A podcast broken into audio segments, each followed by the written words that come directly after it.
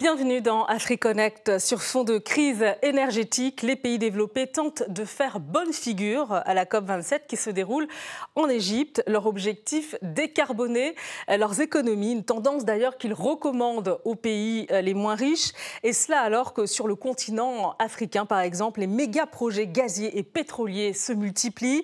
En 27 ans euh, de COP, le continent africain qui dénonce euh, une injustice climatique peut-il rehausser son statut d'éternel suiveur. Euh, on se connecte tout de suite pour en débattre avec notre invitée euh, depuis Ouagadougou, Elda Ranimwande Kohama. Vous êtes entrepreneuse, euh, fondatrice d'Improve You et vous vous êtes fait connaître d'ailleurs lors du sommet Afrique-France à Montpellier. Votre intervention avait fait grand bruit à l'époque. Bonjour et merci d'avoir accepté notre invitation dans AfriConnect. Bonjour Samantha, bonjour AfriConnect. Merci de m'avoir invité. Je me prête donc à vos questions sur le climat. Alors, on va commencer, euh, Elda, par euh, écouter, euh, si vous le voulez bien, ce cri d'alarme très significatif du président de la Banque africaine de développement, le docteur Akinwumi Adesina. C'était avant la COP27, en marge de l'Assemblée générale des Nations unies, un exposé des priorités pour les pays vulnérables au climat et une voie tracée pour progresser. Je ne vais pas vous ennuyer avec des statistiques, mais laissez-moi simplement dire que je reviens tout juste de Cap-Vert et de Mauritanie. Ce que j'y ai vu est déchirant. Au Cap-Vert, ils n'avaient pas plu depuis cinq ans. C'est d'ailleurs au cours de ma visite qu'ils ont eu leur première pluie. Et le président m'a dit J'espère que vous viendrez plus souvent. En Mauritanie, de larges régions sont désertifiées à cause du manque de pluie. L'Afrique souffre, l'Afrique étouffe. L'Afrique est dans une détresse financière grave pour quelque chose qu'elle n'a pas causé. Il faut davantage prendre conscience de l'urgence, non pas seulement dans nos discours, mais dans nos actes, dans la mise à disposition des ressources dont l'Afrique a désespérément besoin. Mais pour le moment, nous devons obtenir des résultats pour le championnat, la Coupe d'Afrique. Et s'il est un résultat que nous devons obtenir, c'est l'adaptation. Nous ne sommes rien, vraiment. Au total, nous représentons, comme le secrétaire Kerry le disait, moins de 3%, mais nous souffrons de manière disproportionnée les conséquences négatives. Nos économies sont entravées, donc nous avons besoin désespérément d'un financement pour l'adaptation au climat.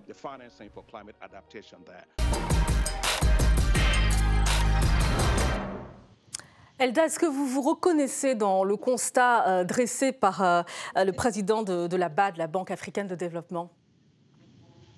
Merci pour la question. Euh, une chose est sûre, le docteur est bien informé de ce qui se passe en Afrique et surtout de la spécificité des, questions climatiques par rapport au pays qu'il a cité dans son interview. Mais moi, j'aimerais dire que je m'y reconnais à quelques pourcentages près dans le sens où il dit que nous avons besoin de nous adapter euh, par rapport à ces questions qui sont soulevées lors des conférences des partis, euh, dans le sens où on devra trouver des mesures qui nous conviennent, des mesures qui conviennent aux pays en Afrique, parce qu'on n'a pas forcément les mêmes, euh, les mêmes avantages, les mêmes outils, les mêmes financements, puisqu'il plaide pour un financement afin que les pays africains s'adaptent à la, à la dynamique commune euh, pour maintenir euh, notre terre saine, sauve, alors qu'on n'a pas forcément les mêmes outils. Donc moi, je pense qu'il a raison au sens où on doit s'adapter, mais on n'est pas forcément parti avec les, toutes les dispositions possibles. Donc je pense qu'il il défend bien son, son, sujet, mais à voir comment est-ce que cela va se faire. Est-ce qu'il y a encore des conditions qui vont entourer ces financements? Là, je ne sais pas. Hum. Alors, vous dites qu'il défend bien son, sujet, le, président de la Banque africaine de développement. C'est aussi l'ami de Bill Gates, euh, de John Kerry. Euh, euh, il plaide donc en faveur de, financement hein, pour permettre au, continent de s'adapter au, changement climatique. Cette approche globale, justement, est-ce que on touche vraiment à l'essentiel, au concret, véritablement ou pas? Alors, euh, je reviens sur euh, ce que je viens de dire tout à l'heure. Euh, c'est vrai que le docteur Adesina montre une Afrique qui souffre, une, Afrique qui, qui, a besoin d'être appuyée dans les dynamiques qu'on propose, en tout cas pour garder notre, la température à un certain niveau, à un certain niveau plutôt acceptable. Mais comment on y arrive lorsque les politiques qui sont proposées sont difficiles? À, mettre en œuvre dans des pays qui peinent encore, qui peinent quand même à, assurer le nécessaire, le logis euh, à toute la population. Donc je me dis que les conditions qu'on fixe euh, pour l'ensemble des, des 196 et quelques, 197, j'aimerais dire, pays qui s'intéressent à la question climatique, euh, on ne tient pas forcément compte de ce que chacun de ces pays-là est capable de fournir. Donc, à cause de ça, bon, moi j'aimerais dire qu'on se fait peut-être un, film lorsqu'on dit que les gens devraient rentrer chez eux et mettre en pratique en fait ce, qui était décidé euh, dans une conférence, sans pour autant prendre le temps de voir quel est le niveau de développement actuel de ces, de ces, de ces pays-là. Quand on attend de ces pays qu'ils se développent et en même temps qu'on met à côté des conditions qu'ils doivent respecter sans avoir les financements pour le faire, quelque part, j'ai l'impression qu'on se mord, on se mord soi-même la queue. Voilà, on, a, on a l'impression de tourner en rond alors que ça ne va pas forcément marcher euh, comme on le souhaite. Donc, je ne sais pas si le financement est la seule chose qui peut qui peut effectivement euh, aider les pays africains, mais je pense qu'il y a vraiment un problème d'adaptation et les problèmes ne sont pas ne sont pas forcément les mêmes en fonction des pays concernés. Voilà, ce qu'aujourd'hui les pays industrialisés euh, ont à faire euh, par rapport à, cette, euh, à cette crise climatique n'est pas forcément la même que ce que les pays, les pays en développement ont besoin de savoir. Mais dans ces conférences-là, on ne fait jamais la différence. Vous voyez, donc on, fait un document auquel tout le monde doit s'adapter et puis après tout le monde se débrouille. Et c'est ce qui peut-être amène le docteur Adesina, en tout cas si j'ai bien compris votre question, à développer le point sûr, le financement nécessaire pour que ces points adaptés ou ces points adoptés plutôt à l'international, dans ces conférences internationales, puissent s'appliquer à, tous les pays concernés. Alors, euh, il y a eu 27 euh, COP. Euh, justement, quel bénéfice pour, le continent africain Quel bilan faire avec, on sait, il y a eu quand même un, temps fort, c'était l'accord de Paris le bilan est tout simple. Je pense que les pays africains essaient de participer à ces conférences.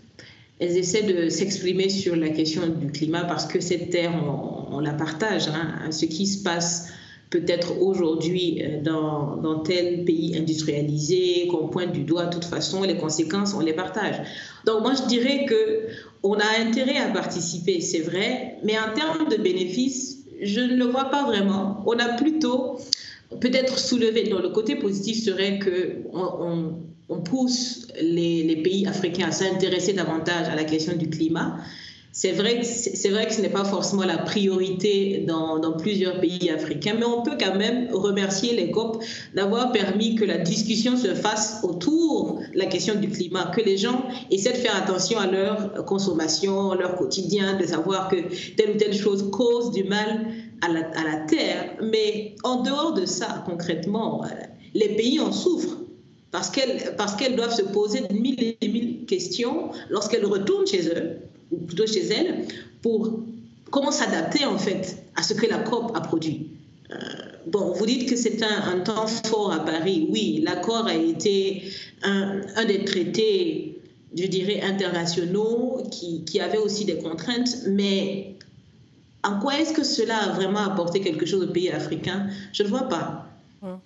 Peut-être que le fait de le faire en Égypte cette fois-ci euh, donnera au moins qu'un pays africain figure euh, dans, la liste de ceux qui organisent. Alors justement, je, vais vous poser la, question tout à l'heure, mais justement ce que l'Afrique dénonce finalement, c'est qu'elle ne représente environ que 2 à 3% euh, des émissions euh, de gaz à effet de serre, on, le voit ici, mais le continent subit de plein fouet donc les conséquences hein, désastreuses du dérèglement climatique.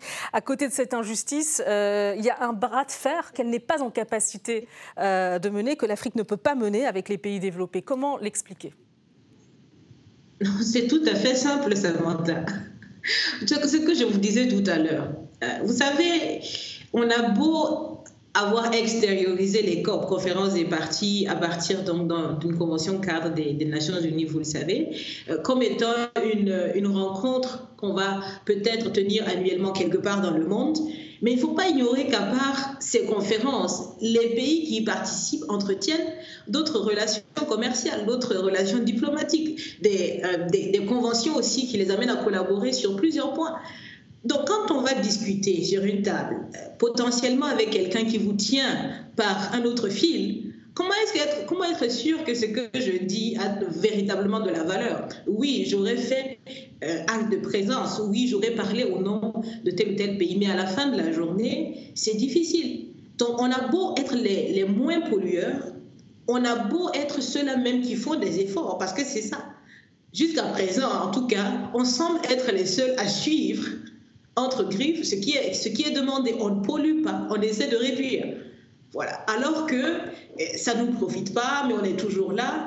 Et il y a des pressions qu'on ne peut pas faire parce qu'on se demande si, si on fait cette pression ici et que eh, dans d'autres cadres, ça se retourne contre nous, comment est-ce qu'on agit? Comment est-ce qu'on fait? Donc les gens, les gens y vont, c'est vrai, mais il n'y a pas de réelle force parce que ailleurs, il y a encore des créances. Ailleurs, il y a encore des obligations. Ailleurs, on nous tient par un fil. Donc, on est un petit peu comme des marionnettes. Donc, je, n'aime pas ce mot, mais c'est effectivement ce qui se passe quand la force entre ces parties dans cette COP n'est pas celle qu'on voit réellement ou celle qui est dite. Parce qu'à part cette rencontre, il y a bien ces rapports de force qui se font ailleurs. C'est ça qu'on doit prendre en compte quand on invite les pays et qu'on leur dit, vous avez droit à la parole, qu'on soit assez clair. Est-ce que si je refuse ce qu'un ce qu'un pays industrialisé, développé dit au cours de cette COP, est-ce que je suis rassurée que ça ne va pas influer sur d'autres rapports? C'est bien, c'est la garantie que, Vous croyez que les... Vous croyez que les dirigeants étatiques institutionnels africains euh, qui s'inspirent de, l'exemple du G7 euh, ont raison? Est-ce qu'il y a une autre voie possible? Mais c'est ce que je, je, dis tout à l'heure comment s'inspirer euh, de pays dont on n'a pas la même réalité C'est ça qui, c'est ce qui est un petit peu difficile euh, dans, cette approche. Alors, euh, quand on, quand on va prendre en fait, quand on s'inspire d'un exemple, il faut au moins s'assurer que les, les moyens pour réaliser les actions qu'on pense être justes ou être possibles dans son, dans son pays, on les a. Donc, moi, je ne dis pas que c'est mal pour les, les, dirigeants ou ces pays-là de voir ailleurs et dire Ah, il y a des choses qui se font, mais s'en inspirer pour le mettre au niveau local sans les ressources. Moi, je pense que c'est se, se, se leurrer, c'est se voiler la face parce que ça ne va jamais se faire. Donc, l'inspiration, juste pour l'inspiration, ça ne sert pas. Moi, je pense que les pays africains devraient plutôt euh, faire un retour sur sur euh, leur territoire, observer mieux leurs ressources, observer le style de vie des habitants, trouver des solutions endogènes, au lieu de s'inspirer pour, pour ce qu'on ne pourra pas réaliser entre griffes. En tout cas pour le moment, sans avoir les moyens, ça ne sert pas. Alors, on le disait tout à l'heure, euh, Elda, cette COP27, elle se déroule euh, en Égypte, une première hein, sur, le continent africain. Euh, est-ce que derrière ce décor, finalement, il y a une, vraie réalité ou alors on est vraiment dans, le symbole avec toujours ces sempiternelles questions hein, qui reviennent d'ailleurs dans, dans les médias internationaux? Est-ce que l'Afrique peut peser dans le débat? Est-ce que l'Afrique va faire entendre sa voix? Alors, merci pour cette question. Elle est, elle est assez pertinente. Et ce que je voulais dire, c'est que ce n'est pas parce qu'on fait une activité dans un lieu que forcément ceux qui y sont ont le poids nécessaire ou ont le pouvoir nécessaire de faire basculer les choses. Alors ça, c'est déjà pour dire que c'est pas parce que ça se fait en Afrique que forcément les Africains auront le poids souhaité. Alors, la réalité ici, c'est que c'est vrai que parce que ça se passe en Afrique, ça aura un symbole que beaucoup de gens se seront déplacés vers le continent africain. On aura l'impression effectivement que c'est un mouvement de masse, c'est un mouvement important de, décideurs qui viennent pour consulter l'Afrique entre griffes. En tout cas, c'est l'image que ça pourra donner. Mais comme je l'ai dit précédemment, il y a différents niveaux d'influence dans ce genre d'activité. Vous le savez autant que moi qu'il y, aura des débats ouverts au public, donc des citoyens lambda qui auront envie de dire un mot euh, dans cette affaire de climat. Ensuite, il y aura aussi les différentes délégations pays qui seraient venues pour négocier, chacun faisant sa part. Donc à la fin de la journée, euh, cette partie stratégique gérée par l'ONU, euh, on verra toujours que le poids de ceux qui ont l'habitude de faire basculer les décisions se fera entendre. Donc certes, l'Afrique parlera, mais est-ce que réellement on a les ressources? Est-ce qu'on a le niveau de, euh, de pouvoir pour qu'après ces échanges, euh, dans la réalité, ça se fasse? Parce que c'est un peu ça le souci avec les COP, en tout cas à mon avis. Euh, parfois, on se réunit, on discute, mais de, de ce qu'on a vu, c'est que très souvent, même le traité est là, ce qui est décidé était là, mais après, on n'a pas cette force, cette influence. Par exemple, l'Afrique n'a pas forcément cette influence pour pouvoir permettre en fait à ces pays-là de se plier aux règles qu'on aura choisies ou déterminer Alors justement, justement, si on prend l'exemple du financement, hein, Antonio Guterres, le patron de, l'ONU, l'a dit lui-même, coopérer ou, périr, il appelle à un pacte entre les pays développés et les pays les moins riches. Mais euh, je veux dire, euh, sans mettre au même niveau les, deux contextes, parce que ce n'est pas possible de le faire, euh, lorsqu'il s'agit euh, d'aider l'Ukraine dans la guerre contre la Russie, il y a des, moyens quand même financiers, qui sont mobilisés. Est-ce que, pourquoi pour l'Afrique, ce n'est pas possible aussi de dire, voilà, on se mobilise et on avance? Pourquoi c'est pas possible? Je pense que c'est parce que les, euh, les intérêts ne sont pas les mêmes, n'ont pas, pas le même niveau. C'est plus facile euh, pour des personnes qui ont des intérêts économiques, des intérêts euh, politiques, diplomatiques au niveau de l'Ukraine, de mobiliser des fonds pour soutenir, pendant que ce pays traverse en tout cas une phase assez difficile, que de le faire pour des pays qui n'ont pas de poids financièrement parlant, qui n'auront pas de poids dans les décisions euh, euh, les plus cruciales pour le monde. C'est bien ça la triste réalité que, l'on subit. Et il faut le dire, bon, quand on nous dit coopérer ou périr, périr peut-être que c'est beaucoup dire, mais est-ce que coopérer est compris de la même façon par tous ceux qui sont censés coopérer C'est bien ça le problème. Donc moi, je me dis que peut-être l'Afrique aura ou peut avoir cette force quand elle pourra le faire aussi sur d'autres volets qui ne sont pas le climat. Et en l'occurrence, l'économie, en l'occurrence, la diplomatie. Et c'est des choses qui ne sont pas encore arrivées à un niveau où on peut dire effectivement, maintenant, ils peuvent faire ce transfert de pouvoir au niveau des décisions qui concernent le climat. Donc jusqu'à aujourd'hui, oui, l'Afrique parlera, elle peut échanger, elle peut faire des propositions, mais moi je pense que la meilleure façon euh, pour l'Afrique de, garantir qu'on l'écoute, qu'on la prenne en compte, c'est qu'elle puisse s'élever à un autre niveau de pouvoir dans le, le, versant économique, dans le versant diplomatique. Sans ça, ça ne pourra pas se faire malheureusement. L'Afrique a, Parce que c'est vraiment des objectifs et qui doit aussi relever de nombreux défis, notamment euh, euh, au niveau hydrique et aussi en matière d'électrification. Euh, le stress hydrique qui pourrait entraîner le déplacement de 700 millions de personnes d'ici à 2030. 4 pays africains sur 5 risquent de manquer de ressources en eau gérées de manière durable d'ici à 2030, selon le rapport État du climat en Afrique 2021. Et puis, euh, ces statistiques encore en matière d'électrification, 56%, c'est le taux d'électrification du continent en 2021 selon la Banque africaine de développement. Donc, il était de 42% en 2015. il y a du progrès, mais c'est encore insuffisant. vous disiez tout à l'heure, c'est le serpent qui se mord la queue. comment le continent, finalement, peut atteindre les les, objectifs, euh, euh, alors que l'accès à l'eau et à l'électricité euh, constitue encore des défis majeurs Alors, ce, que vous venez de dire m'inspire dans le sens où je confirme encore, on n'a pas le même souci par rapport à la, à la, terre et à ses ressources. Là, vous avez dépeint un peu la situation au niveau hydrique et électrique de l'Afrique qui cherche encore à subvenir aux besoins de sa population, euh, qui peut-être jusqu'à présent n'exagère pas sur les ressources. n'exagère pas sur les différents moyens d'extraction qui pourraient polluer ou nuire à la Terre. Donc, avant que ces problèmes-là ne trouvent solution, on ne peut pas être en train de vouloir aussi voter des lois pour ceux qui ont déjà assuré ce minimum pour leur population.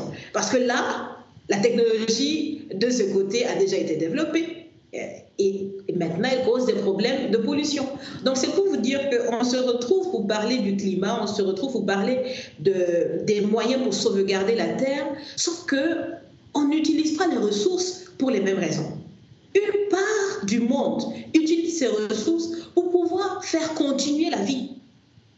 Et la vie, c'est l'eau, c'est d'avoir un logis, c'est d'avoir de l'électricité. Aujourd'hui, quand même, il y a un minimum. Donc, il y a ces pays africains qui se battent pour savoir comment utiliser les ressources pour que les populations puissent vivre.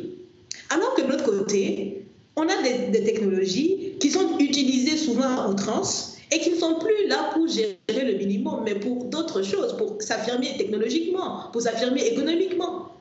Ça, ce n'est plus pour garantir la vie. je ne sais pas ce qu'on veut, on essaie de faire ou ce qu'on cherche à faire. Mais ce qui est sûr, vous voyez deux parties qui ne font pas la même chose des ressources, mais qui veulent s'entendre sur comment est-ce qu'on va les protéger. Ça fait problème. Et on va regarder, euh, d'ailleurs, on va regarder aussi cette déclaration euh, du président euh, nigérian Mohamedou Bouhari, qui au moment de la COP 26 hein, avait lui plaidé pour la levée de l'embargo sur les investissements dans les énergies fossiles.